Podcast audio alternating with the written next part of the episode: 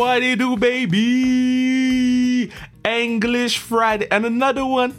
And another one. And another one. Yeah, it's been a long time eh, since we've put uh, close English Fridays, but uh, you know what? It's that time that time of the year.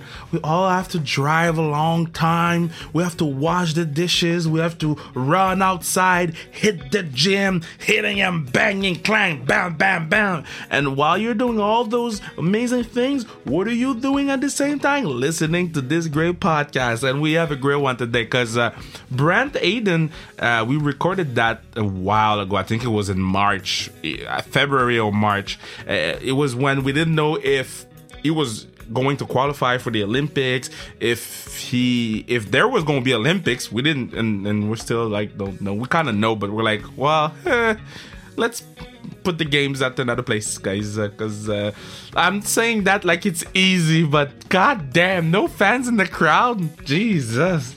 But uh, yeah, so I spoke to uh, to Karine, uh, his, um, his PR, and uh, she hooked us. Uh, she hooked us up uh, in February, and uh, we had a great talk. This guy is inspiring. If you feel down, listen to this guy. This dude, I'm, I'm gonna be cheering this dude from my house so hard, cause and so loud, cause man, that guy. First of all, gave us a lot of time, and second of all, he's he's so relatable. Like we all go through bad things We'll all go through dark times.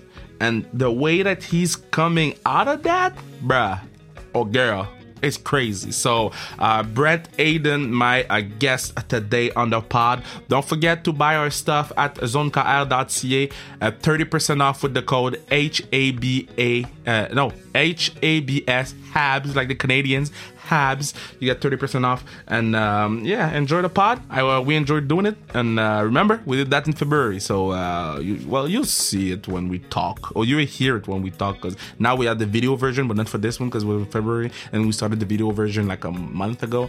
Yeah, a lot of things going on with Sans Restriction. That's why we booming. Go follow us on Instagram at Sans Restriction. Thank you, Bruno, partner of the pod, Mathieu Brutus for the music and music. And there we go, baby. Brent Hayden on Sans Restriction. Baby!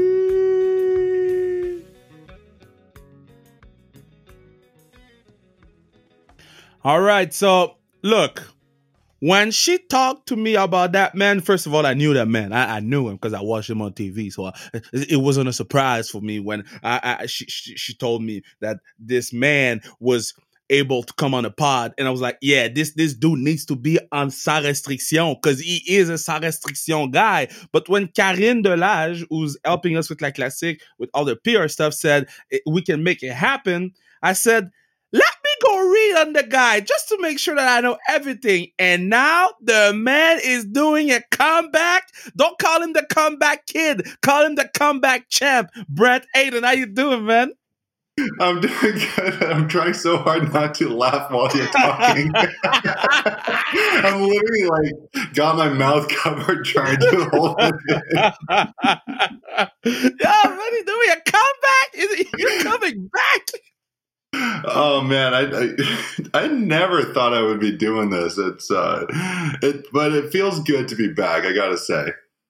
I know, but but look, because me, I watch wrestling. Okay, I do a wrestling commentary for WWE on TVA Sport back in Montreal in French.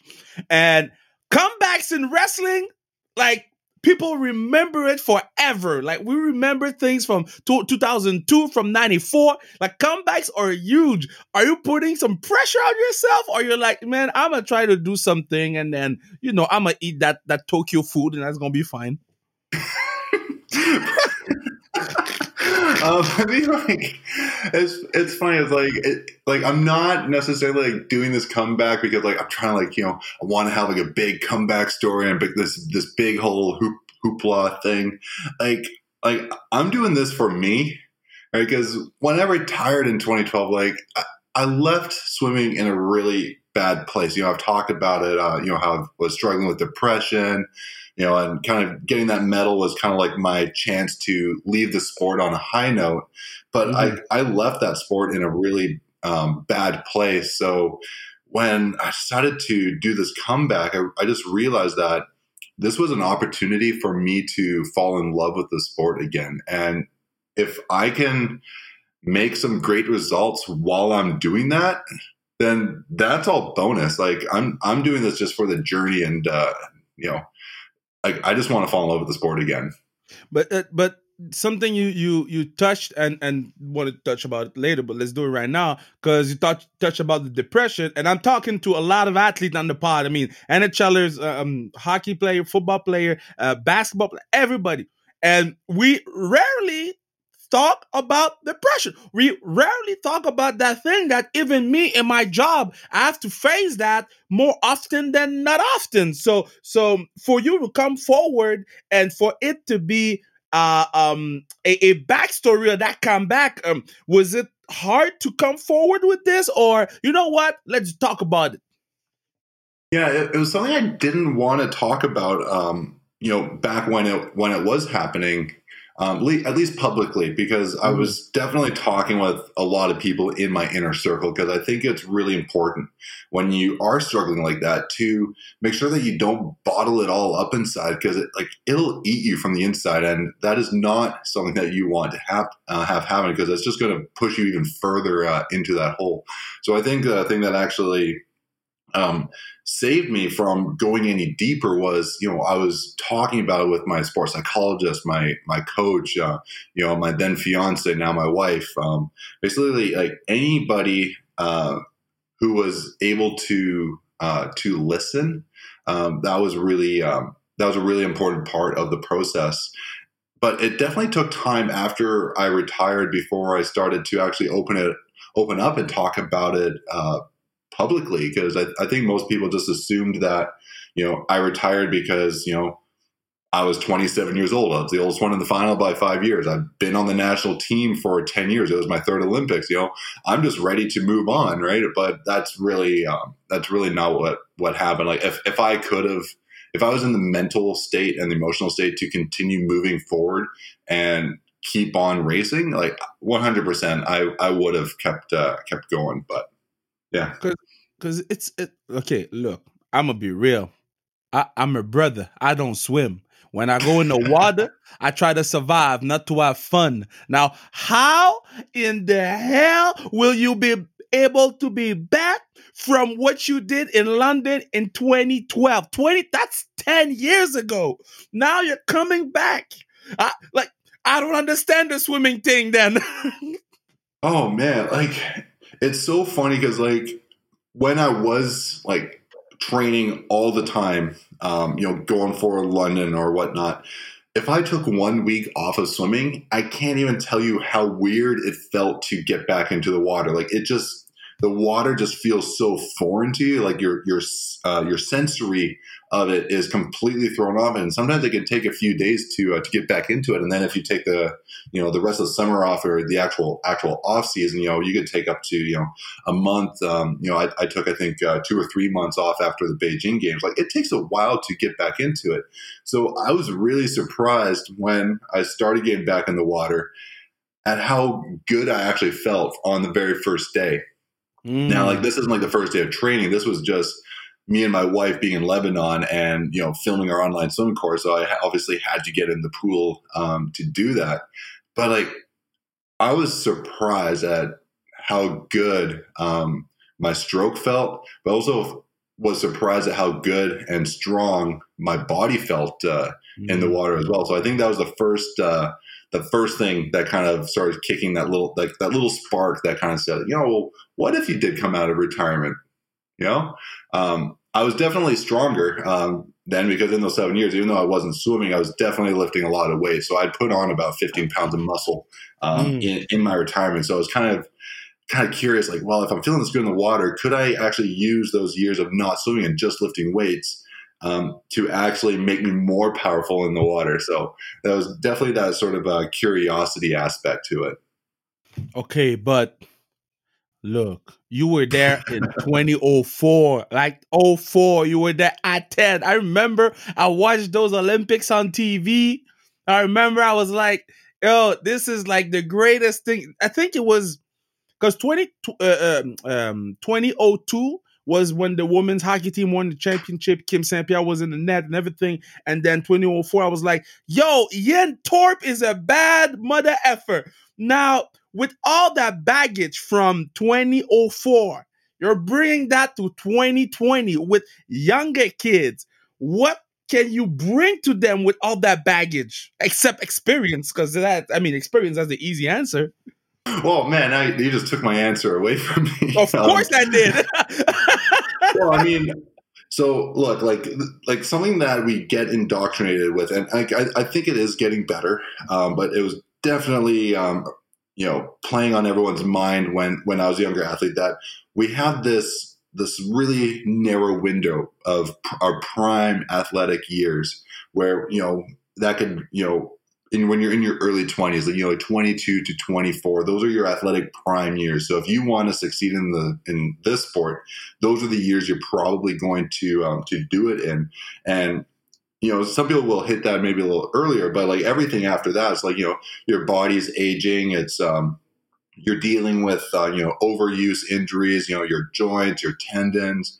So there's there's like little like we're kind of you know indoctrinated to think that we our life as professional athletes is actually quite small so you know when i won my medal in, in london you know i walked out onto that pool deck the oldest swimmer by five years at the age of 27 the guy that won gold uh, Nathan Adrian, like he was 22, and so then there's me with the bronze, you know, 27. I I really actually did feel like I was old uh, then, but now my body feels uh, stronger than it's ever felt uh, before at the age of 37. Right, a decade uh, a decade later. So uh, I was at the ISL, the International Swim League in uh, Budapest in uh, November, and one of the kind of recurring comments that I was getting from the other athletes on the pool deck.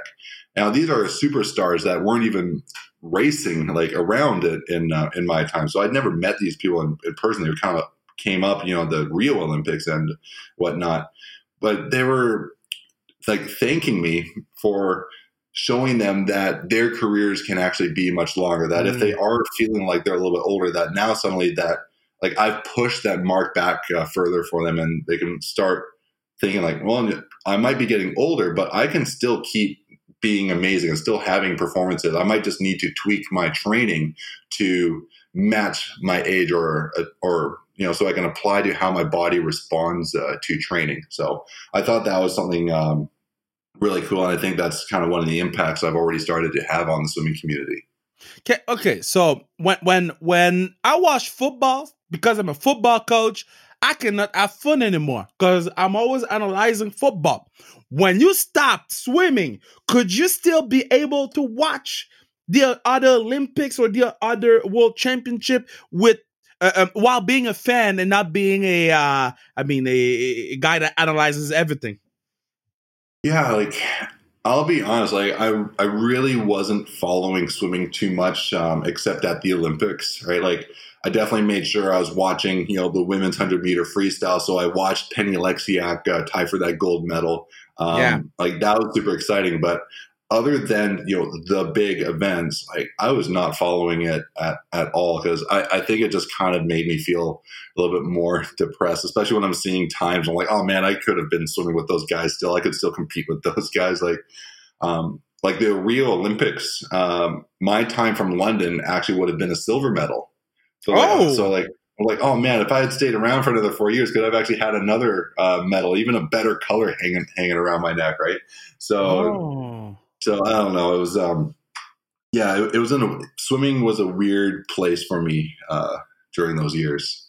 Okay, now now now cell phone is, is firing up right now. Like uh, it's it's crazy because uh, uh, the Japanese government have privately concluded that the Tokyo Olympic will have to be canceled because of the coronavirus, and the focus is now on securing the games for the city in the next available year. Um, this is some crazy, crazy, crazy stuff going on right now. I don't know if your phone phone is buzzing and everything.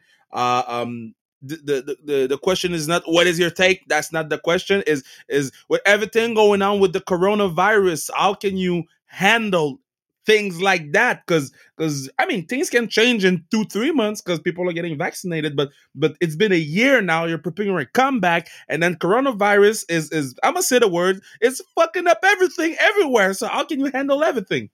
Yeah like i just gotta remember that this isn't about me right? Like you know it's a it's a global pandemic and there's just it makes you step back and realize you know what like there's just more important things uh, than sport. As amazing as it will be to to go to Tokyo, and I do hope it still happens. Whether uh, it's this summer at, a at a later date, like I, I don't know, like it's it's out of my control.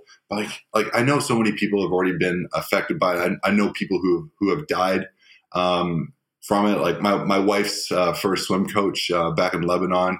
Um, Asman, like he actually just passed away like two weeks ago from from Corona. So, oh no, if it means that I don't get to swim two lengths in you know in a pool in Tokyo, then that's fine with me. Like I I can sacrifice that. Um, but I I think just the way that my training and everything has also been going, right? Like I'm I'm actually leaning towards uh, preparing myself to actually just like you know what Tokyo may or may not happen. Well, what about Paris? Mm. Right. So like I came out of retirement thinking that this was going to be a one year thing, right? Because I got one year till till Tokyo, and uh, you know if it happens, it happens. If not, it it doesn't. But you know at least, at least I won't have that what if hanging over my head. But man, like the journey apart from COVID and everything, my own personal swimming journey has just been going so well that you know what, like Paris 2024 racing as a 40 year old, you know, I I could probably do that. Yeah, but I know, but that spirit, that thinking, that um, that way of seeing things. I mean, did you always had that, or it developed during the fact that you were retired? Are you more hungry now, or when you wanted to make it to the Olympics? Uh, you know what? It's it's it's different now. Like I'm def- definitely hungry. Um, you know, I definitely want to prove something, but it's um, it's just it's just different. It, it, it's really tough to, to really put it into words exactly what it is. But I, I can tell you when I show up to the pool to train now, my mental state is very very different um, than it was before. Like even take the depression out of it, just my my mindset is totally different because back then swimming is something that I'd been doing my my whole life. Like I didn't know life without swimming. I, I just didn't know any different. It's, it's just what I did, right? So it was very routine. But now that I've actually I've made the decision to to come back, and just that opportunity, I am just filled with gratitude every single day I go to the pool. Even the days that my body doesn't even want to be there, because like there are days where it's like you know you see a hard workout and your body just kind of like, you get like the sick pit in your stomach because you're like and like I'm so tired right now. Like I don't know if I'm going to be able to do that, but I, I still have that sense of uh, sense of gratitude. I remember the first day of that, the first time I, in this comeback, I was doing this really hard set, and I wanted to throw up while uh, while I was swimming because my lactic acid was um, was basically like flooding my muscles, and the um, and as I'm feeling like I'm going to vomit, I actually told my body, uh, "Thank you." This like oh. just so thankful for actually, actually being in this position where I can actually push myself like this and uh, yeah it's it's uh it's really cool. But that's crazy man. I, I mean look I'm like I said I I don't do that swimming stuff that y'all do. I that's not what I do. I I like I don't go in the air and I don't go in the water. I was born to stay on the ground. Now um when because what can you describe me the feeling of that water smacking you and, and you being in the water and stuff like because i can't understand it. Uh, we had katerine savard on the pod and she she'd be trying to tell me i don't know. I don't like for for me um swimming is very meditative because you know you put your head in the water and it's like all your outside troubles kind of kind of go away, mm-hmm. right? Because it's just you're in the water. All you can hear is the sound of the water flowing past your ears. You're just staring at a black line on the bottom of the pool. So it you really start to focus inwards, and it, it's so when I hear people try to describe that sense that you're trying to or that state that you try to get into when you're meditating, I'm like, that's that's very much what I feel um, when I'm swimming. So swimming to me is more more about just feeling like you're wet, right? It's like you're you're getting into a completely different space that I just can't get into anywhere else in the world.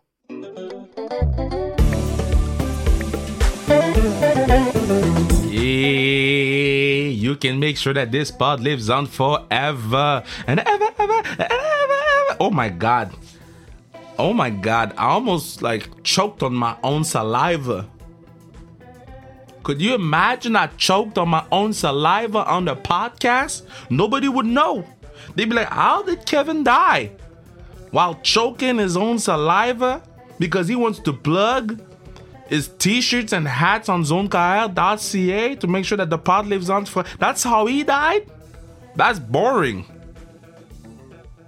on my own saliva not even a, a banana or a peach or shit like that my own saliva okay so you can make sure that this oh my god i almost died again with my own saliva why do i have so much saliva in my mouth yo fuck the plug I don't want to die doing the plug with my saliva. Maybe I should swallow. Do I have water? Oh, wait. I have. Um, I got some rum. Mmm. Okay. Now I swallowed. And I'm good to go. You can make sure that this pod lives on forever, forever, ever, forever, ever by buying the gear sans restriction on the zonekr.ca and you will have 30% off with the code HABS HABS. Let's go back to Brent Hayden. Goddamn saliva. Okay, now now we talked about swimming a lot. Now I need to talk about what do you like, what what, what, what you've been binging since the the the the the, um, the pandemic. Did you watch Tiger King six times?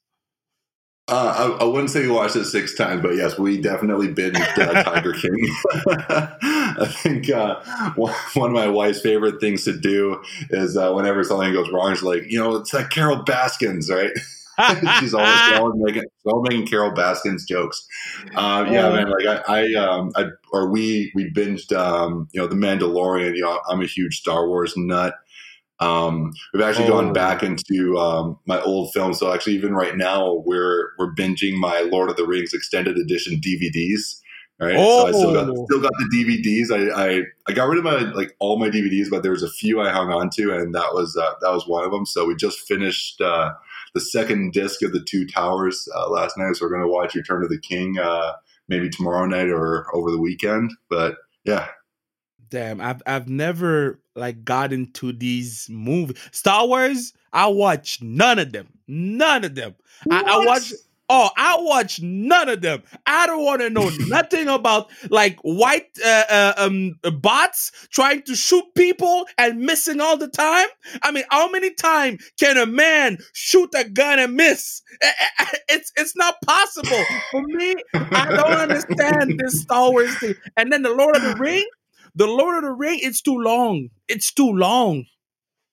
Well, I mean, you've got the non-extended editions, right? So, um, but yeah, I, I, I remember one time me and my teammates we actually binged all three extended editions in one day. I think we started oh. at like like eight or nine a.m. and we just went all the way until until the middle of the night, like nonstop. Oh God!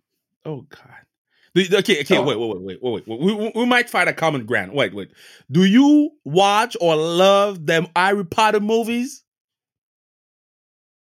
They're okay. What do you like, mean, okay? like I understand why. I think I understand why people people love them, but I I never got myself around to actually watching all of them. And every time I'm like, you know what, I want to watch all the Harry Potters. I can never find them all available for streaming. It's like I think on Netflix or Amazon or something. It's like you go to watch, it's like oh, there you got like episodes or you know four, or five, and six, but it's missing part one, two, and three. It's like no, I want a place where I can watch all of them. So I just I just never get around to it. And you know, I'm not into you know illegally downloading and, and things like that. So I'm just like, you know, until somebody can actually put them all on one platform, or at least somebody can tell me where I can find them all on one platform, then maybe I'll sit down and actually watch all of them again. But I, you know, I watched a few of them in, in theaters, and you know, they were good, but I'm just I'm just not I'm not crazy um, about them. I will say that I really enjoyed that Cobra Kai though. I think that's been uh, one of my favorite shows to watch. Man, we we don't watch the same things, man. We Oh. we, we, we just don't do. We- oh, I'm shocked. Okay, do, do you watch like uh, Casa del Papel, Money Heist? Did you watch that? no, Okay, nah, okay. no Did, money did, heist. did, did you watch uh, Scandals uh, with uh, Olivia Pope? I mean, Kerry No. Washington. Okay. Nope. Um. Did did did you did you uh, are you watching Arrow? No. oh Um, I mean, man. We're watching uh, Sons of Anarchy right now. Uh, we're watching uh, Outlander. Um, I would say like our favorite show actually that my wife and I both can both like fully enjoy because most shows like one of us enjoys a little bit more than the other. But the one show that we were both like, oh man, we both absolutely love this show. It's Vikings, right? oh absolutely yeah. love that show.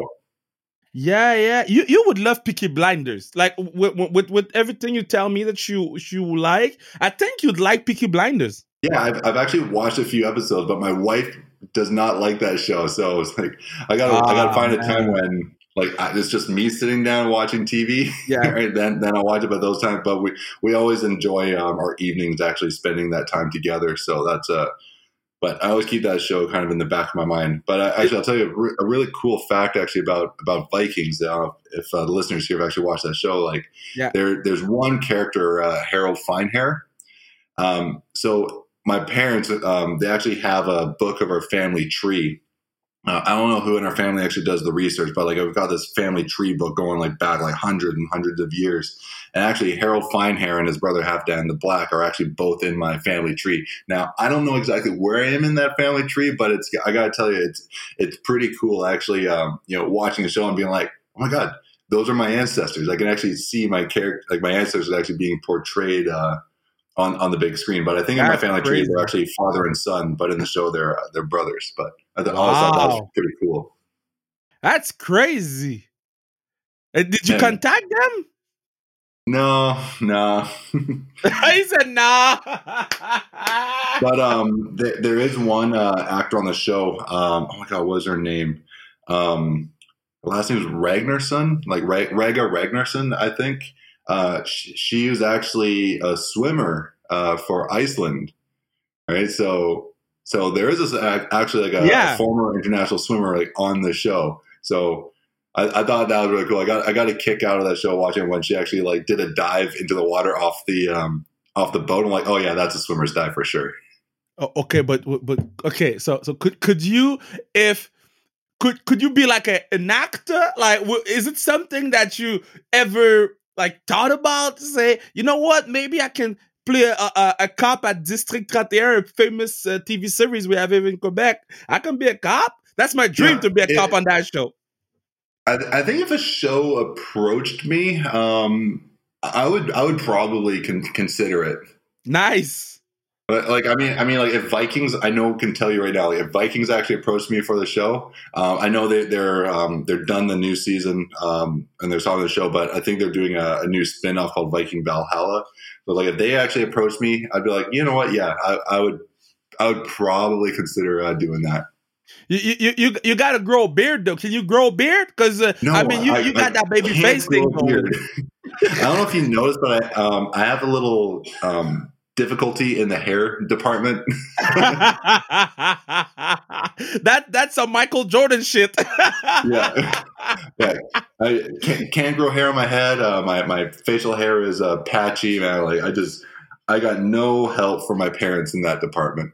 Oh, that's fun. Okay, so when when you when you in the water or when you training, because I guess you cannot have earphones while you're training and stuff. Yeah, But- the, like there are some headphones. Um, I, I prefer I prefer not to use them though. I just I find uh, like I'm thinking so much, and I'm You're thinking? analyzing.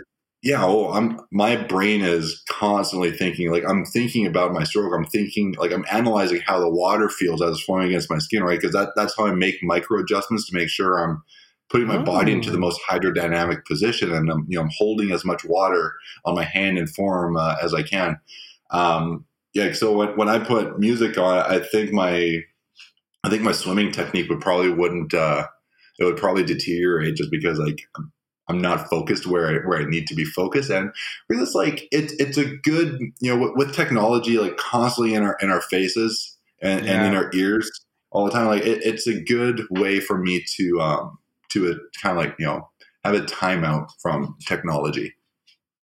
Okay, so so when when when uh, Olympic athletes come on a pod, and then when they win some medals and or stuff like that, I always ask them if you could put a soundtrack on that either uh, that, that well that event like when you won the medal your your race when you, if you could put a soundtrack what song it would be?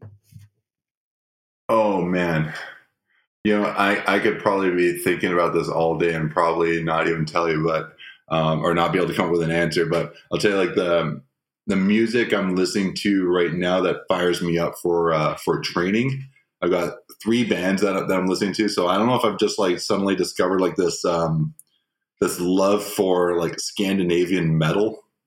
But like it's so it's so cheesy, but like I absolutely love it. It's like got this like a sweet like '80s vibe to it. But like there's uh there's Beast in Black, which is great because the lead singer is uh, he's bald like me. So I'm like okay, so you don't you don't actually need long hair to be a metalhead. Um, Battle Beast, and then uh, yeah, Battle Beast, and then this other band, uh, Dynazty, uh, with, with, a Z. Um, yeah, like I, I, just I just play those guys, and it just uh, it fires me up for training. But but when when you, you when you guys do because I, I, don't know if if you do you do the relay? Yeah, yeah. Okay, yeah, so like I was when, even doing the relay at the ISL. Okay, so when you do the relay, if you could choose, because as as that to the hockey players, who would be your starting five all time to play with you for your last um your last pickup game. So for your last swim ever then you die. You you disappear. Like you uh, just like avengers you're gone. For so last uh race who would be your three partners? Oh man like can I, can I pick swimmers from like any country? You can pick denzel washington if you want to.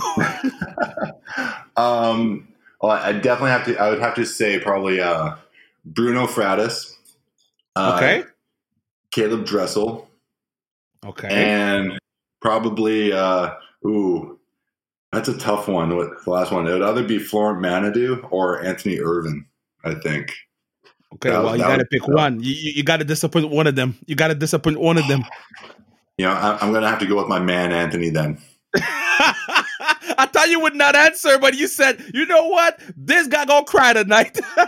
no, I mean, man, like no, because like Anthony, man, like his story is absolutely incredible. Like this guy won the gold medal at the 2000 Olympic Games in Sydney. He retired. Um, you know, his his life, um, you know, went off track. You know, there there were drugs involved. Like he like he really went into a dark place. Yeah. But then, he, like, he came back. So remember, like, he was at the Sydney Olympics, right? That was 21 years ago. He came back and won the gold medal in 2016 in the same event, the 50 meter freestyle. Like That's that crazy. is a comeback story. So he's actually one of the guys. Um, he's one of the guys I actually reached out to when I was contemplating my comeback to be like, "Yo, dude, like, do you, do you think I I have it in me to do it?" And like he was one of the guys that was like, yeah, dude, like you you got to do this. Like you got this. You like I believe in you. So I, so because of that, I mean, I was, like I'd have to go with my man Anthony Anthony Ervin. Okay, uh, before before we leave, because guy is the greatest of all time, so we we need to talk about the man. How impressive is that dude Phelps stuff, medal chasing guy? How good oh, is he? Like, oh, I mean, Phelps was amazing. I mean, one like the versatility to be able to do so many um, different events and then also be able to turn like you don't really realize like how quickly he actually turns around from one event and having to go do another like he would be on he'd be standing on the podium and his next and his next event would already be in the ready room so like he would leave the podium go to the like get his gold medal go back to the ready room and then walk back out for the very next event and then go win the gold medal again right like like that ability to turn around and, and be able to throw the, uh, that performance down again is like it's virtually unheard of. Like for me, I, I do one event, like I'm done. like I, I gotta wow. go. I gotta go eat. I gotta go sleep. You know, I'll I'll come back tomorrow, right? Like, but he, he could uh, he could keep uh, com- coming back. Um, I mean, I think we're starting to see more athletes starting to be versatile like that. Like it, swimmers aren't the one trick ponies anymore. Um, right? Like you've got Caleb Dressel now, who's you know he's crushing it, you know, in so many events from the freestyles and butterflies, right? Like so, I think swimmers like him will become um, more normal, but will they match the same number of Olympic medals? Um, I mean that that will be like extremely difficult to do. Like I think Dressel is, is probably the closest that we're going to get to it. Um, but I mean, who who knows really? Like I, I don't like to put limits on what other people uh, can achieve because honestly, we probably thought that what Phelps did was going to be impossible, and he did it. So. Yeah. That's great because there's no limit of what anybody can do, but there's no no limit about what you can do. Um, we will be supporting, we will be cheering. Uh, um, like I tell the the boys, anything you need, I'm there. And then you know, enjoy the the, the comeback. Comeback is is uh uh, comeback season is on the way, and I know BC is pretty far, but but then when whenever you in town and, and the Corona is gone, I, will bring you to some uh, good steaks and uh, steaks and sushis and stuff. Oh man, I love it. Definitely, and same to you if you're ever out out this way. I'll let you know, man. You'll be safe, and thank you so much for your time, brother. Thanks, Kevin. Amazing talk with Brent. Amazing talk with Brent. Dude is amazing, and and um, yeah, I, I love uh, I, I, love everything about the guy, and I will be supporting the guy uh, a hundred percent. Um, and thank you so much for listening to the pod. Uh, thank you so much for being there with us since day one. And if you haven't been there since day one, it's okay. We still love you. We still love you. We if you if you hump, you jumped in the bandwagon. I said hump. Can I hump a bandwagon? If you jump in the bandwagon, it's okay. There's plenty, plenty of space, baby. So, um, yo, let's have some fun. Uh, let's keep on going and let's keep on create content because uh, uh, content is king and we're gonna create as much content uh, as we can. We have so many English Fridays like down the pipelines. Yo, you will be shocked with the inv- uh, with the the guests that we had. So um, thank you so much for being there. Love you, love you, love you, and uh, and I see you soon.